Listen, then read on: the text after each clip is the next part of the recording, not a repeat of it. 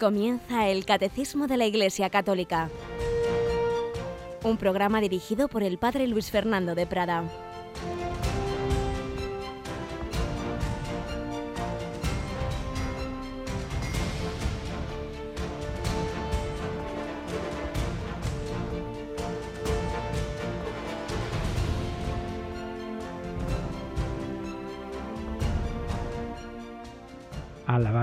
Jesús, María y José. Muy buenos días, queridísima familia de Radio María. Aquí estamos una semana más, un día más, con el Catecismo de la Iglesia Católica para pedir al Señor que ilumine nuestras mentes y sobre todo que encienda nuestros corazones, que aprovechemos este día. Recordar, nunca más existirá un 24 de febrero de 2015, solo hoy.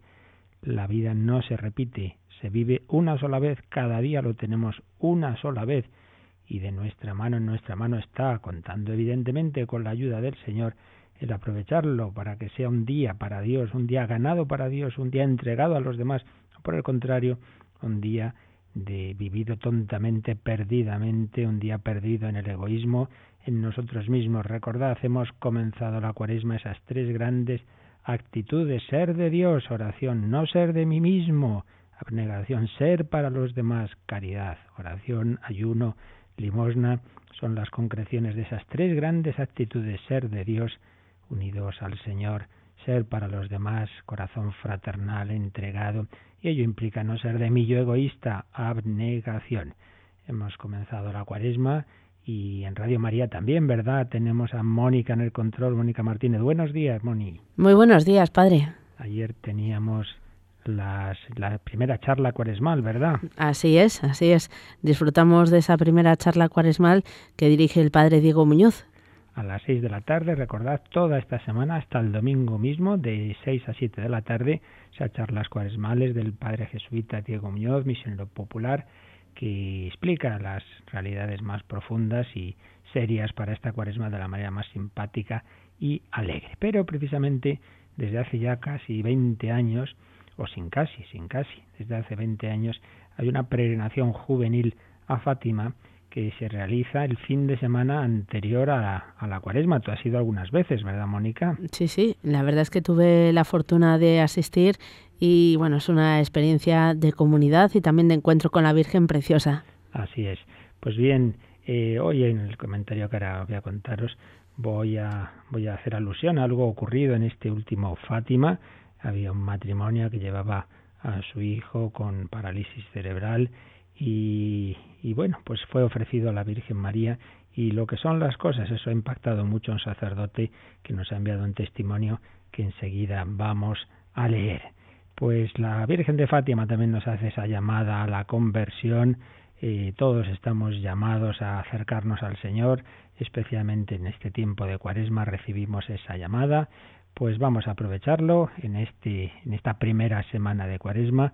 Recordemos que también Jesús nos llama convertíos y creed la buena noticia.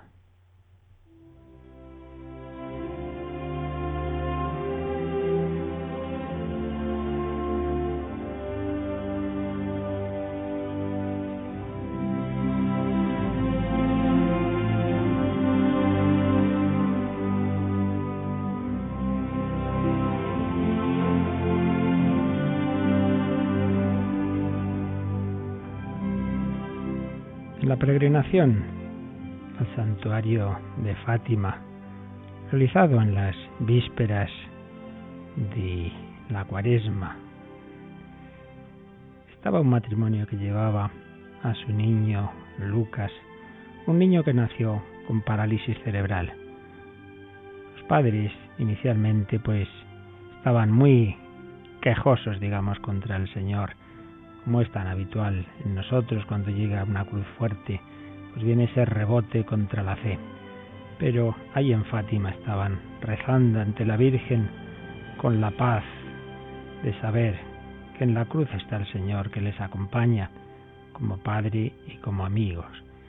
Y era precioso ver el momento en que eran ofrecidos los niños de los matrimonios y en particular este niño que se llama Lucas, como era ofrecido por los sacerdotes ante esa imagen preciosa, blanca, de la Virgen María que está ahí en la capeliña. Pero a la vez que ese niño era ofrecido, había uno de los sacerdotes, de los muchos sacerdotes de esta peregrinación, que recibía una gracia y ha escrito un testimonio que voy a resumiros. Me llamo Manuel Otero, tengo 38 años y soy sacerdote de la diócesis de Lugo, llevo 12 años ordenado. Comenzando el tiempo de Cuaresma y después de la peregrinación a Fátima, estoy estrenando un corazón nuevo y un espíritu nuevo, tal y como nos invita el profeta Ezequiel. Fueron muchos los lugares visitados en Fátima, los rostros nuevos, las experiencias compartidas, los cansancios vividos, pero también fue nueva la experiencia de Dios que sigue hablando, sirviéndose de las personas y de los acontecimientos de cada día. Yo tengo que comenzar diciendo que echaba de menos en mi camino de la fe esa confianza total y plena que tienen los hijos en sus padres, ese lanzarse a sus brazos sabiendo que los van a coger. Por eso le pedí a la Virgen María en el momento del rosario que aumentase mi fe y que iba al encuentro de Fátima con esa petición en mi corazón. Yo necesitaba en mi camino de madurez en la fe esa actitud de confianza plena en el Señor, que a pesar de las dificultades, de la enfermedad, de las heridas del pasado, sigue actuando en mi vida. Necesitaba que la Virgen María me acercase más a Jesús para renovar mi fe que queridos amigos no pensemos que porque uno sea sacerdote ya tiene la fe asegurada para siempre. También nosotros tenemos momentos mejores y peores. Y concretamente este sacerdote nos sigue explicando el porqué también de su de sus crisis. Hace cinco años fui diagnosticado de esclerosis múltiple y desde aquel tiempo estoy en tratamiento. En aquel momento y durante unos años después mi fe se tambaleó. Grité con fuerza al Señor, ¿por qué a mí? Y pasé por un periodo de duda y hastío, donde mi alma no era capaz de descansar en mi Señor, por quien había entregado la vida al servicio de su iglesia. Con la ayuda de los compañeros y la oración de tantos amigos de camino, mi fe fue recobrando vigor y dando sentido de nuevo a la vida de cada día, Fui consciente de que recobraba fuerza en una peregrinación a Lourdes, a la que me había invitado un compañero sacerdote. Allí noté cómo la Virgen María tocaba mi vida. Fue el inicio de una recreación espiritual. Mi vida empezaba a tonificarse de nuevo. Y en ese camino me encuentro ahora intentando que Jesucristo y su entrega generosa por mí sean el centro de mi vida. Y llega esta peregrinación a Fátima, un tiempo de gracia de Dios que no quiero echar en saco roto, como dice San Pablo. Pero hubo un momento muy especial. Ocurrió en la Eucaristía de clausura del encuentro. Después de hablarnos en la homilía quien presidía la misa de los susurros de Dios y de que los cristianos hemos de estar atentos para escuchar esos susurros, viene el ofertorio. Y en ese momento ofrecen a la Virgen María a los niños de las familias presentes, pasándolos por delante de la imagen de la Virgen de Fátima que está en la capeliña. De repente veo a un niño que presentan a la Virgen en una actitud de total confianza, con los ojos cerrados y los brazos abiertos, como queriéndose agarrar a María. Al mismo tiempo que estaba lloviendo esta preciosa escena, escuché en mi interior un susurro que decía, así, así te quiero a ti, Manuel, confía en mí. Era un niño que al bajarlo y dejarlo en los brazos de los sacerdotes, que estábamos en la parte baja, me di cuenta de que es totalmente dependiente. Y después de unos instantes emocionado y confundido por lo ocurrido, traté de saber dónde estaban sus padres para entregárselo había recibido esa confidencia de la Virgen, así te quiero a ti, Manuel, confía en mí, para poner mi corazón en sus manos y entregarme totalmente al Señor. Este niño es el icono de lo que está llamada a ser mi confianza y la confianza de todo creyente en la Virgen María y en su Hijo Jesucristo. Este niño fue la señal del cielo que me iluminó para poner de nuevo la vida en las manos de Dios y no utilizar tanto mis fuerzas para seguir caminando. El nombre de ese niño que hizo nueva mi entrega es Lucas. A él, a sus padres Javier y Ana y a su hermanita Carmen, los encomendaré siempre al Señor para que los proteja, los guarde y sostenga en el caminar de cada día. Por esta fe que estoy estrenando, quiero con María proclamar la grandeza del Señor que hace nuevas todas las cosas y recrea mi existencia y la de todas aquellas personas que se dejan tocar por Él. Gracias, mamá, por seguir fortaleciendo mi fe y la de tantos peregrinos en tu Hijo, Cristo Jesús. Y así firma su testimonio Manuel Otero, sacerdote.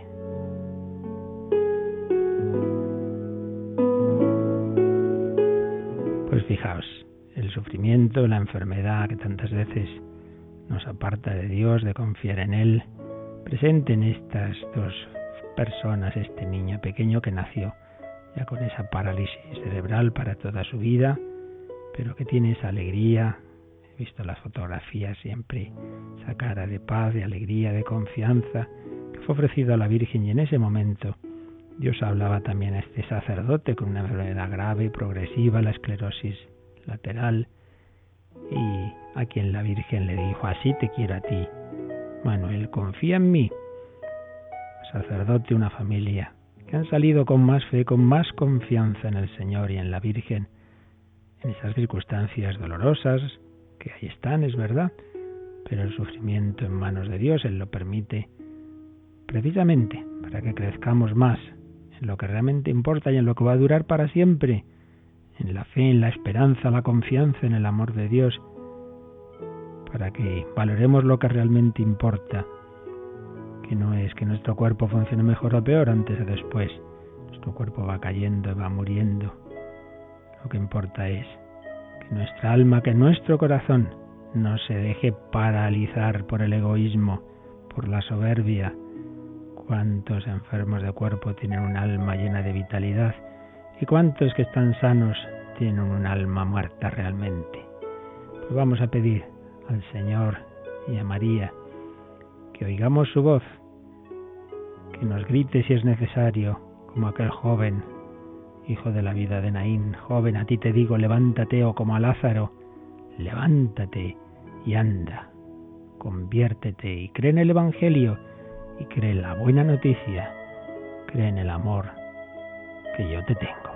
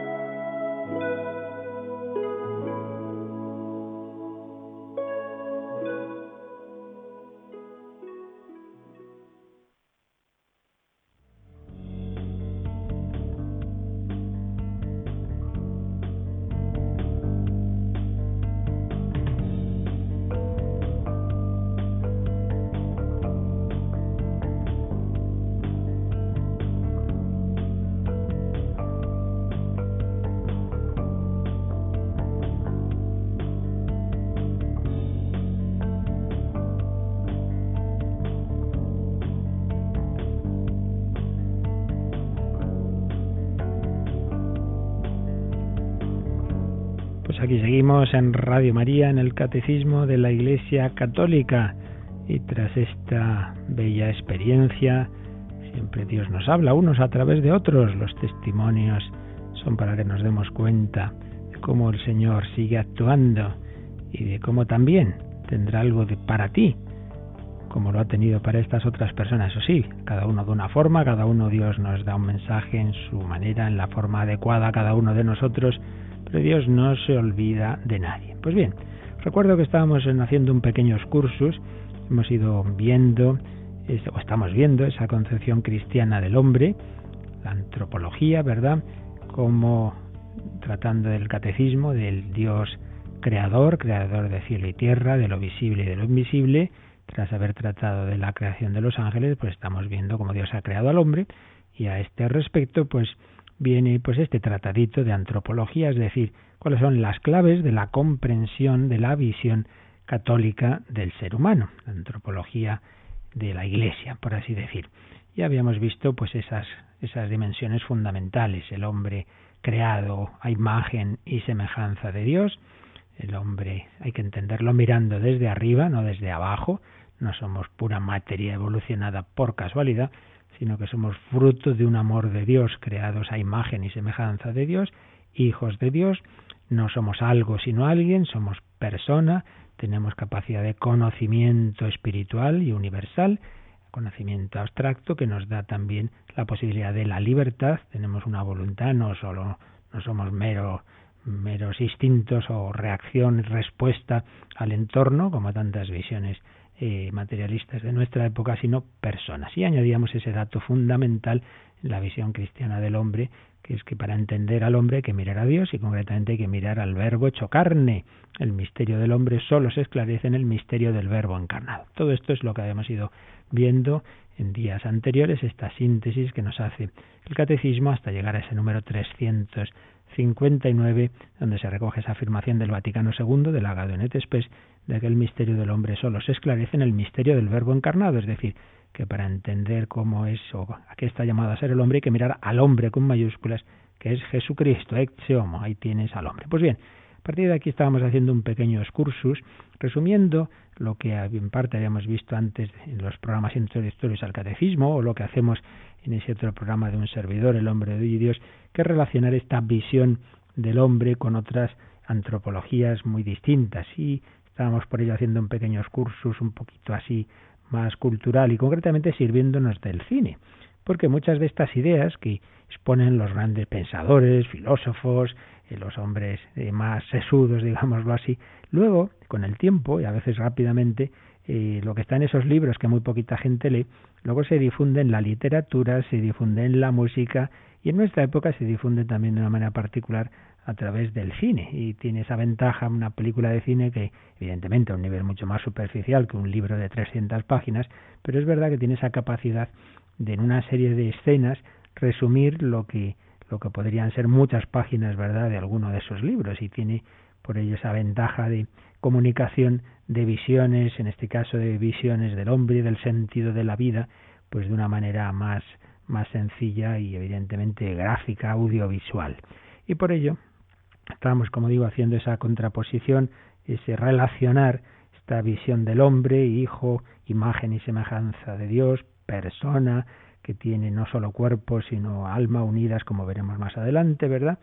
Esa síntesis, ese microcosmos que es el hombre de lo espiritual y de lo corporal, lo estábamos comparando con otras visiones. Y decíamos que si la cultura occidental pues fue cuajando en esas raíces, ¿verdad? Ese pensamiento, esa filosofía griega, ese sentido jurídico y práctico del derecho romano, todo ello eh, recibió esa síntesis de esa vitalidad interior de la fe cristiana y da lugar a, la, a esa civilización centrada y basada en, Dios creador, en la Santísima Trinidad, en Jesucristo y en esa visión del hombre eh, que, que, mira a Jesús.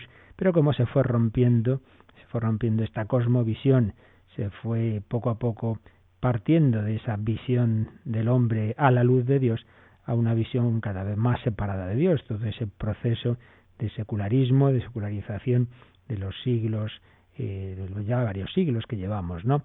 Como por un lado se da esa primera ruptura dentro de la cristiandad con el protestantismo, pero sobre todo es con la ilustración, que aún cree en Dios en general, pero ya no cree en Jesucristo como Hijo de Dios, que nos da esas visiones optimistas de que eh, ya no hace falta Dios, no hace falta la religión, que el hombre lo va a conseguir todo por sus fuerzas, y como ese primer momento que se suele llamar la modernidad, en que la religión es sustituida por la confianza en la ciencia, el cientificismo, en el progreso, en la política, en las diversas ciencias humanas y se sustituye, se sustituye a Dios por, por esos ídolos, ¿verdad? Esos ídolos de la diosa razón, de la ciencia, de la raza y la nación, pues los nacionalismos que hacen de la nación un, absoluto, del Estado, los totalitarismos de derechas o de izquierdas, por la economía, capitalismo o como comunismo, la sociedad sin clases del marxismo, la armonía con la naturaleza, en fin, una especie de, de optimismo antropocéntrico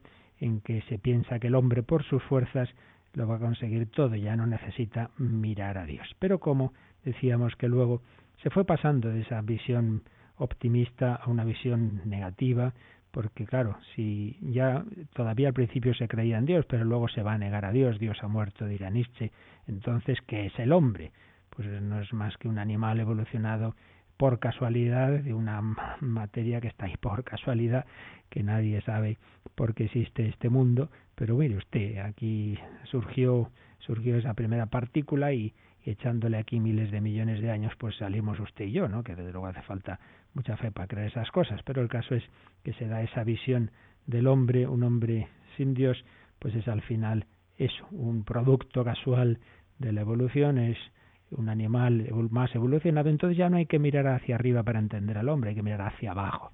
Somos materia evolucionada y esto se lo cree mucha gente se queda tan tranquila, como si realmente se explicara al hombre así, simplemente por esa evolución casual. Bueno, de esto hemos hablado muchas veces, pero lo que nos interesa es que esto da lugar, como digo, a una visión muy, muy negativa del hombre, un hombre que, no tiene realmente libertad. El, los grandes pensadores ateos de nuestra época no creen en la libertad del hombre.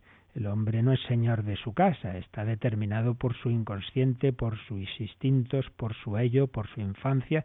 Estoy hablando de planteamientos psicológicos, especialmente en la línea de Freud, o está determinado por la estructura económica, en planteamiento marxista, el hombre es fruto del azar, nos dirá Monod, eh, hay un existencialismo pesimista, el hombre es una pasión inútil, el estructuralismo, todos son estructuras, y todo esto se ha ido plasmando en el arte, en la literatura, en el cine.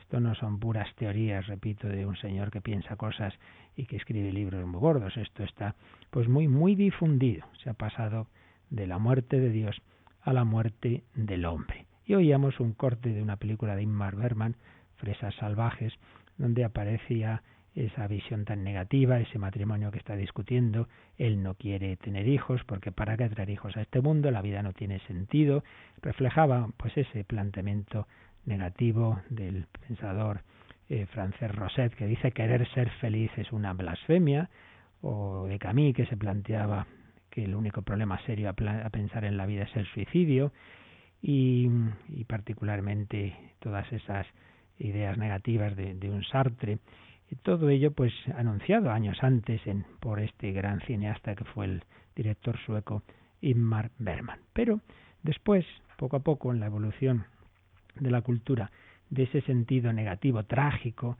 trágico, se ha ido pasando a otro sentido negativo también, pero que intenta tomarse las cosas, pues bueno, no de una manera muy muy seria, ¿verdad? Hay que vamos a disfrutar lo que tiene esta vida, vamos a sacarle sus placeres, vamos a a no tomarnos demasiado en serio las cosas, a no pensar demasiado, si piensas demasiado te angustias y simplemente vamos a pasarlo bien, pero pero sabiendo que no hay no hay nada serio, no hay nada grande por lo que valga la pena la vida. Hay esa reducción de la eternidad a la fama, de la felicidad al placer, del amor al sexo, todo se va quedando en esa versión light, es el hombre light de la posmodernidad, eh, un hombre que no cree en nada grande, pero que intenta no angustiarse, que intenta no pensar para no acabar en esos planteamientos que te llevan a la angustia, a la depresión o incluso al suicidio. por tanto, tenemos todos estos paradigmas, el hombre eh, con ese optimismo antropocéntrico de las grandes ideologías, que ante todo fue el paradigma de la modernidad, el hombre del siglo XIX que creía que lo podría todo, de principios del XX, el hombre negativo que luego ha visto en el siglo XX cómo esas ideologías llevaron a los genocidios, llevaron a las guerras mundiales, a la bomba atómica, a los gulags, esa evolución de las ideologías cada vez más negativas en su visión del hombre. Y finalmente pues esta visión más actual de, esa posmodernidad, de ese pensar que no hay nada que valga la pena, pero bueno, hay que vivir el presente sin preocuparse del pasado ni del futuro, sino un sentido trágico, y vivir las cosas pues así, eh, sacando, sacando los placeres que nos puedan dar. Eh, todo esto evidentemente ha llevado a generaciones jóvenes, de los jóvenes de los últimos años, a una difusión impresionante de, de la droga y de otras drogas, ¿verdad?, que intentan distraer al hombre de su vacío. Y todo esto, como digo, está muy presente en, en, todas las manifestaciones culturales y particularmente está presente en el cine. Vamos a ver por ello pues unos cuantos ejemplos, ¿verdad?, de estas actitudes. Esa visión negativa en que el hombre eh, no es cada uno de nosotros somos un hijo amado por Dios, imagen y semejanza de Dios, sino que somos, bueno, pues nada, una cosita que está aquí en este mundo, un puntito, parte de un engranaje, pues aparece en una escena de una famosa película de Orson Welles, El tercer hombre.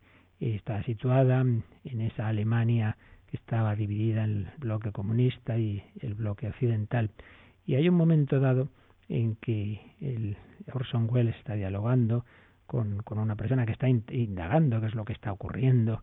En, parece que este que era su amigo, parecía que era su amigo, está metido en una serie de negocios. Bueno, el caso es que están en una noria y están en lo alto de la noria, desde ahí están viendo a las personas que pasan por abajo. Y escuchamos el diálogo que tienen, porque ahí podemos ver un poquito esa visión negativa del hombre cuando se prescinde, cuando se ha prescindido del Dios que le ha, que lo ha creado. Escuchamos este fragmento del Tercer Hombre, película de Orson Welles. Holly, tú y yo no somos héroes. En el mundo ya no quedan héroes. Tienes muchos Solo en tus novelas. Tengo que ir con mucho cuidado. Ahora comprendo por qué detuvieron a Ana. Tú la denunciaste. ¿No es verdad? Deja de portarte como un policía. ¿Qué esperas que sea parte de tu... Parte de mi negocio, sí, lo tendrás si no te entrometes en mis asuntos. No he dicho que quiera excluirte.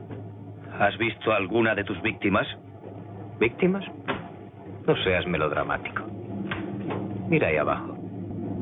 ¿Sentirías compasión por alguno de esos puntitos negros y dejara de moverse? Si te ofreciera 20 mil dólares por cada puntito que se parara, ¿me dirías que me guardase mi dinero o empezarías a calcular los puntitos que serías capaz de parar? Y libre de impuestos, amigo. Libre de impuestos. Hoy es la única manera de ganar dinero. Temo que no acabas de ver las cosas con claridad. Nadie piensa en términos de seres humanos. Los gobiernos no lo hacen. ¿Por qué íbamos a hacerlo nosotros? Hablan del pueblo, del proletariado, y yo de los tontos y de los peleles, que es lo mismo. Ellos tienen sus planes quinquenales. Yo también. Bueno, pues ya veis esa visión del hombre, un puntito, ¿qué más da? ¿Qué más da? Pues fíjate, pues si se murieran todos esos puntitos, ¿verdad? No nos preocuparía no es esa visión en que cada uno de nosotros es único e irrepetible. Lo que hagáis a uno de estos, a mí me lo hacéis, nos dice Jesús. Cada ser humano, niño, anciano, eh, sano, enfermo, todos tenemos una dignidad única e irrepetible. Somos una persona que Dios ha creado por amor. Pues no, un puntito negro como podríamos pensar en esos millones, es tremendo, de embriones congelados que se tienen ahí eh, metidos en los laboratorios como puntitos negros, o esos niños a los que se quiere ver únicamente como células, bueno, pues no pasa nada por el aborto porque, hombre, todavía no son nadie, son una célula. Qué distinta visión. Cuando partimos de ese Dios creador que nos da una dignidad única e irrepetible a cada uno, o cuando nos vemos así, sin Dios, pues al final somos esos puntitos negros y se reduce todo a esa visión materialista y economicista, sea de planteamiento eh, totalitario comunista, pues esos planes quinquenales que se decía y Orson Welles haciendo alusión a la Unión Soviética, o desde el capitalismo eh, occidental, en los que muchos políticos eh, solo saben hablar de economía. Es una cosa curiosa. Es lo que se llama o se llamaba, porque ya no sabe uno ni cómo llamar, antes la derecha, ¿verdad?, solo habla de economía, con lo cual están cayendo en ese planteamiento marxista de que lo que importa es, lo, es, es, el dinero, es lo económico. Pues al final se comparte esta visión materialista del, del, de nuestro mundo, en la que no lo que importa no es que tenemos un, una dimensión espiritual porque procedemos de Dios. Pues bien, esto que aparece aquí, a ese nivel, digamos, eh, materialista, economicista, pues a mucha, luego a una siguiente generación se le quedó muy corto. ¿Para qué es la vida? Para trabajar. ¿Y trabajar para qué? Para tener dinero. ¿Y tener dinero para qué? Pues mire, para esto, si, lo que se trata es de ser feliz, voy a coger un atajo. Entonces voy a coger el atajo de los placeres rápidos, voy a ir al cielo, al paraíso, pero por otro camino, por el camino de la droga. Y esto no, como bien sabemos, no es ninguna teoría, esto está muy extendido y ya no es simplemente esa droga de sectores marginales, no, no, no, no. Por ejemplo, la cocaína está muy extendida en, en niveles de alta sociedad, en el mundo de la empresa. Y un servidor pues conoce a personas que digamos no tendrían motivos familiares o profesionales para caer en ello y sin embargo han caído. Y es que es una droga muchas veces por el vacío, por el sin sentido y se ha extendido muchísimo en nuestro occidente, bueno, y en el mundo entero, y da lugar muchas veces a todo un, un planteamiento de la vida. Hay una película icónica de, cómo la droga pues realmente ha llegado, quizá en otros años anteriores, de manera todavía más, más dramática, particularmente a través de la heroína, pues a, a, esas generaciones de esta Europa que ya no creen nada, y es Transpoiting, una película de Danny Boyle, realmente dura, dura, muy dura, no, no es muy aconsejable. Y vamos a poner una escena en la que, bueno, hay un grupo de jóvenes que están drogadictos, que viven juntos, y bueno, pues uno de ellos con una de las chicas ha tenido un hijo, ni se sabía muy bien de quién era ese hijo, bueno, toda esta forma de vida de, la juventud eh, europea desde los 70, 80, etcétera, eh, de, de ese hedonismo, etcétera, pero resulta que ese bebé, porque no lo atienden, no lo cuidan, muere. Entonces se oyen unas reflexiones de, de uno de estos jóvenes con un lenguaje un poco soez, perdonad este corte, pero que realmente desgarradoramente nos va a presentar en unos momentos pues ese, ese joven, ese, ese hombre de hoy que no cree en nada y que cuando llega al sufrimiento, en vez de reaccionar como hemos visto en el testimonio inicial del hombre con fe, del hombre que cree en Jesucristo y que sabe encajar el dolor y el sufrimiento en una visión de confianza, cuando no hay Dios, cuando no hay fe en Jesucristo, uno se queda totalmente desconcertado y no le queda más que intentar calmar el dolor con la droga. Vamos a escuchar esas reflexiones eh, que aparecen en esta en un corte duro de la película Trainspotting. Aquel día no solo fue el bebé quien murió. Algo dentro de Sick Boy se perdió y nunca más volvió. Al parecer no tenía ninguna teoría con la que explicar un momento como este. Ni yo tampoco. Nuestra única respuesta era seguir igual y a la mierda con todo. Acumular miseria tras miseria. Apilarla sobre una cucharilla y disolverla con una gota de bilis. Después chutarla por una vena apestosa y purulenta y vuelta a empezar. Seguir igual. Levantarse, salir, atracar, robar, putear a la gente. Lanzándonos con anhelo en pos del día en que todo saldría mal. Porque no importa cuánto guardes para mañana o cuánto robes, nunca tienes suficiente. No importa la frecuencia con que salgas a atracar y a joder a la gente. Siempre tienes que levantarte y volver a hacerlo todo otra vez. Es esa vida sin sentido, ese hombre que no encuentra ninguna explicación al dolor del mundo y lo único que sabe hacer una y otra vez es buscar esa, esa, esa especie de, de calma en que él te da la droga, pero que luego te despiertas y el problema sigue ahí y tú estás peor. El hombre sin Dios es un hombre que acaba en ese vacío, en esa tristeza, de una manera suave, digamos, día a día, o de una manera radical y dramática como aparecen en estas personas que llegan a esas situaciones ya tan duras. Muchas veces estamos ahí perdidos como esa barquilla sola en el puerto que decía aquel famoso grupo de, música española hace ya años que todos recordaremos mocedades.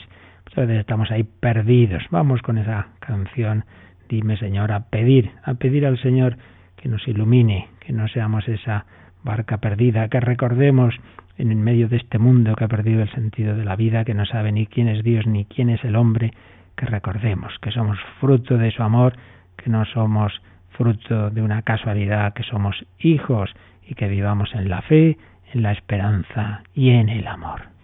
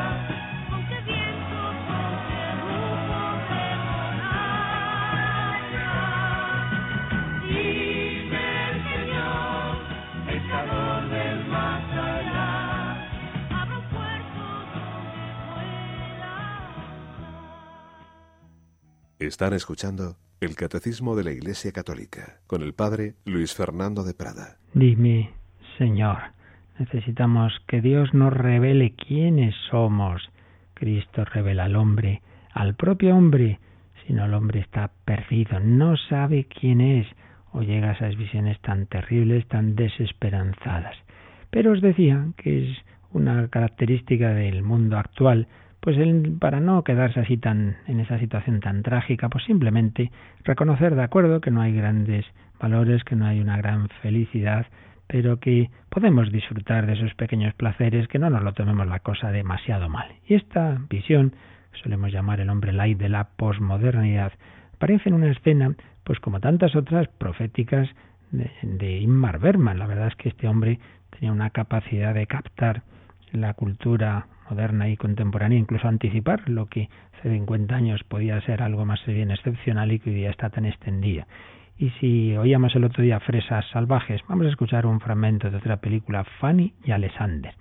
Una familia pues que vive ya de una manera muy posmoderna, están celebrando el bautizo en el mundo protestante de, estamos hablando de esas naciones del norte de Europa, de, dos niñas que este, el protagonista ha tenido una con su mujer y otra con una de las chicas del servicio. Pues ya digo, una familia muy moderna, ¿verdad? Entonces un gran banquete, están ahí pues muchos amigos, están los artistas y el hombre que ha bebido un poquito, pues hace un discurso realmente impresionante que yo creo que pone palabras a la actitud de muchísimos contemporáneos nuestros que se encuentran en este mundo perdidos, que saben que ahí está el misterio del dolor al que no tienen respuesta, pero que bueno, que hay que intentar pues sobrellevar las cosas lo mejor posible sin pensar demasiado. Escuchamos este discurso de Fanny y Alexander, película de Inmar Berman, que ya veréis que es realmente notable las, las ideas que nos va a transmitir a través de estas palabras. Queridos amigos, nosotros, los los Egdal no hemos venido a este mundo para desvelar su misterio. No, nada de eso. Eh, nosotros no estamos equipados para eh, semejantes menesteres y es mejor eh, que ignoremos los grandes interrogantes. Porque vivimos en nuestro pequeño mundo. Nos contentamos con eso. Y hemos de hacer de él el mejor bien que podamos. Porque de pronto ataca la muerte. Se abre el abismo. Estalla la tempestad y el desastre se abate sobre nosotros. Todo esto puede ocurrir. Pero tampoco hay razones para pensar solamente en desgracias. Los Egdal tenemos nuestras escapatorias. Sin escapatorias para evadirse del drama, el hombre viviría en el infierno. Maldita sea, la gente debe ser evidente, tangible. Eh, si no, no sabremos nunca si hemos de hablar mal de ella o amarla. No estéis tristes, queridos, espléndidos artistas, actores y actrices. Siempre nos haréis falta. Vosotros habéis de darnos un estremecimiento de otra vida y también el entretenimiento y diversión mundanos. El mundo es un antro de ladrones y las tinieblas nos rodean. El mal rompe sus cadenas y corre por el mundo como un perro rabioso. Su veneno nos afecta a todos, a los Egdal y a todos los demás. Nadie se escapa. Y estamos en el mundo Seamos, por tanto, felices, amigos, mientras somos felices. Seamos generosos y afectuosos y buenos. Pero para ello es necesario saber hallar el placer en este nuestro pequeño mundo. Buena comida, amables sonrisas, árboles frutales en flor, melodiosos valses. Bien, amigos, mis queridos amigos, he terminado. Tomadlo como mejor os parezca.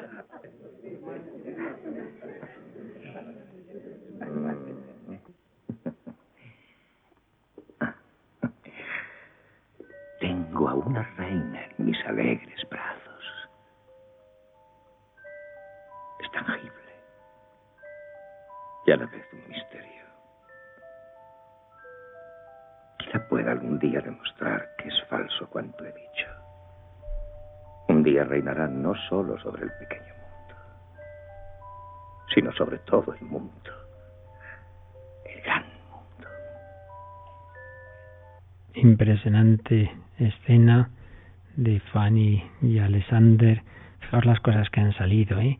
El hombre que prefiere ignorar los grandes interrogantes. Nosotros no estamos equipados para responder a las grandes preguntas. Cuando la gente dice, no, no, no, la cosa es mejor no pensarlas mucho, de dónde venimos, a dónde vamos, que después de la muerte. Quedémonos en nuestro pequeño mundo. Vamos a vivir estas cositas de cada día, en el trabajo, en la familia, en los placeres, pasarlo bien, pero no pienses demasiado. Sí, sí, ya lo sé, está el mal por ahí, nos ataca, en cualquier momento llega la muerte, en cualquier momento aparece ese iceberg que hunde el Titanic, en cualquier momento, bien lo sabemos, llega ese terremoto y toda tu vida se tambalea. Sí, sí, es verdad, el mal corre, su veneno está ahí, pero vamos a encerrarnos en nuestro pequeño mundo, vamos a tener nuestras escapatorias y seamos felices y así también podríamos ser generosos, pero para ello hay que saber hallar el placer en nuestro pequeño mundo. Pero fijaos que después de este discurso posmoderno, coge a las niñas, a esos bebecitos, y en bajito, después de haber hablado así para los que estaban en público, pero en bajito les dice, ojalá un día podáis demostrar que cuanto he dicho es falso. Berman se abría que había otra posibilidad, a que hay un gran mundo, a que hay una gran respuesta, que hay alguien que nos dice que hay algo más, que el hombre no es ese fruto casual de la evolución, que estamos llamados a una vida grande, que estamos creados a su imagen y semejanza, que venimos de Dios y vamos a Dios, que hay un gran mundo, que hay una verdad con mayúscula, que hay una belleza y que hay una respuesta de amor. Y esto es, esta es la contraposición, es lo que hoy ya terminamos este pequeño excursus que hemos hecho eh, de este tipo así de, de verlo en el cine, ¿verdad? Estas visiones antropológicas, pero vamos a oír en palabras de un gran maestro de nuestro mundo, hoy día retirado en su, en su oración, en su retiro, hablamos del Papa Emérito Benedicto XVI, una de las personas que mejor conoce esta evolución de la que hemos hablado del mundo contemporáneo. Cuando estuvo en Madrid, cuando estuvo en la JMJ, contraponía estas dos visiones del hombre, ese hombre que se entiende desde Dios, al hombre que intenta vivir solo. Vamos a escuchar cómo hacía esta, esta, esta contraposición y recogemos esta enseñanza pues como síntesis de lo que hemos estado viendo, la visión cristiana del hombre frente a esta visión sin Dios. Sí, hay muchos que creyéndose Dios, dioses piensan no tener necesidad de más raíces ni cimientos que ellos mismos. Desearían decidir por sí solos lo que es verdad o no lo que es bueno y malo, lo justo, lo injusto, decidir quién es digno de vivir y puede ser sacrificado en aras de otras preferencias, dar en cada instante un paso al azar, sin rumbo fijo, dejándose llevar por el impulso de cada momento. Estas tentaciones siempre están al acheco. Es importante no sucumbir a ellas, porque en realidad conduce a algo tan evanescente como una existencia sin horizontes, una libertad sin Dios. Nosotros, en cambio, sabemos bien que hemos sido creados libres a imagen de Dios, precisamente, precisamente para que seamos protagonistas de la búsqueda de la verdad y del bien, responsables de nuestras acciones, no meros ejecutores ciegos, colaboradores creativos en la tarea de cultivar y embellecer la obra de la creación. Dios quiere un interlocutor responsable alguien que pueda dialogar con Él y amarle. Por Cristo lo podemos conseguir verdaderamente y arraigados en Él damos alas a nuestra libertad. ¿No es este el gran motivo de nuestra alegría? ¿No es este un suelo firme para edificar la civilización del amor y de la vida capaz de humanizar a todo hombre. Así es, ese es ese suelo firme.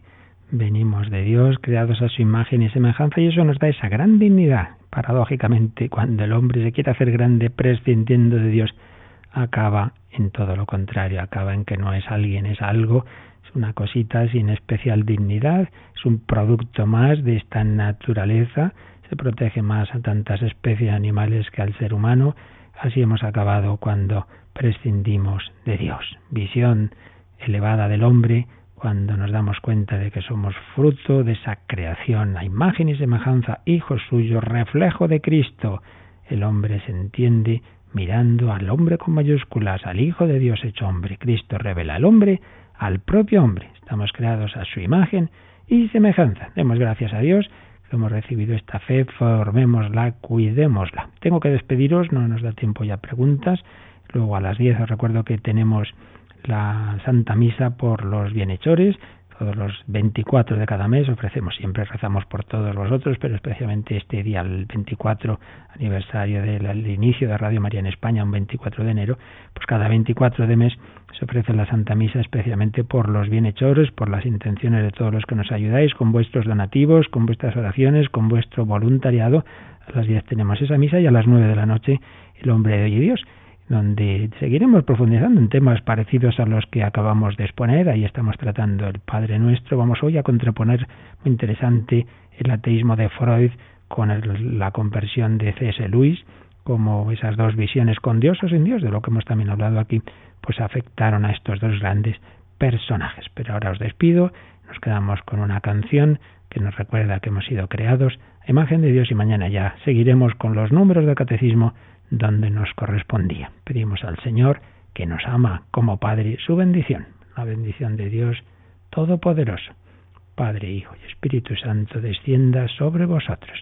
Pues demos gracias a Dios que nos ha creado a su imagen y semejanza, como refleja esta canción con la que terminamos.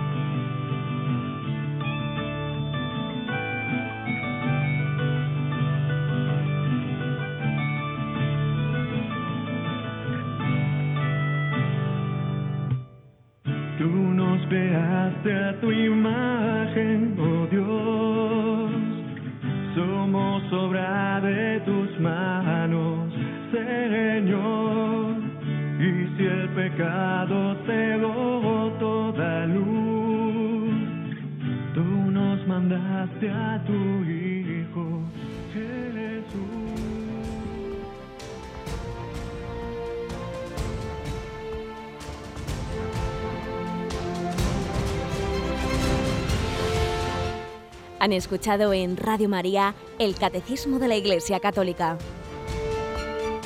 un programa dirigido por el Padre Luis Fernando de Prada.